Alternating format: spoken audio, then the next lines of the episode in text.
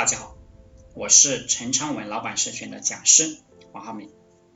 今天跟大家聊的话题是：社会本来就是一个交易系统，别指望优秀的人做亏本生意。有部分人啊，总是觉得老天不公平，自己孤独，说那些优秀的人都有自己牛逼的圈子，如果他们没有那个圈子，就什么也不是。看起来好像很正确。比如俞敏洪进了北京大学，有了徐小平、王强这些同学，才有了后来的新东方。但我想说，首先，俞敏洪能从农村考进北大，能和优秀的人成为朋友，这本来就证明了俞敏洪是优秀的。只有你是一个优秀的人，其他优秀的人才愿意和你交朋友。如果你不优秀，那么挖空心思混迹各种牛逼的圈子，实际上意义是不大的。越是优秀的圈子，大家越是精明。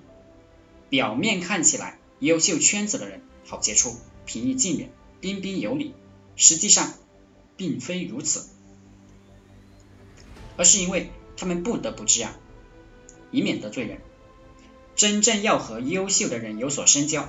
你必须也是很优秀的人，必须能和他们交易，不管是精神上的还是物质上的。社会本来就是一个交易系统，不要指望优秀的人做亏本生意。大家在一起就是互利互惠。从这个角度啊，就能说明了，如果你价值不大，不愿意或者不能做出对应的贡献，那么你也是交不到对应层次的朋友。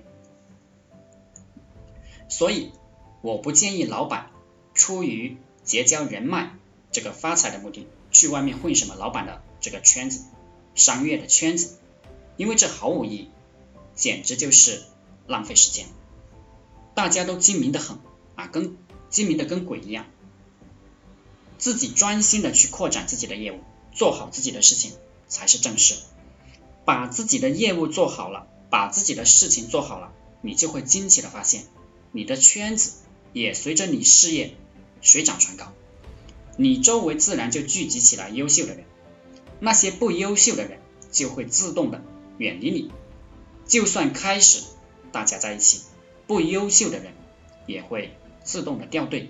而如果你一心一意的想去靠别人发财，想去混个什么圈子，企图改变自己的社会地位、经济地位，那么结果只能是徒劳的。就算侥幸被你混进某个高端圈子，你也只能是那个圈子里的可怜虫。当然，如果你纯粹是为了进入高端圈子学点经验，我觉得还是有必要的。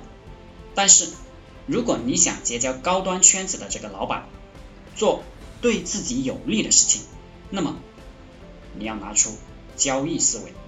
你能给别人什么？一句话总结。就是物以类聚，人以群分。老板更加要踏实，有梦想，但是要按计划一步一步的去实现。好了，今天就和大家分享到这里，祝大家发财。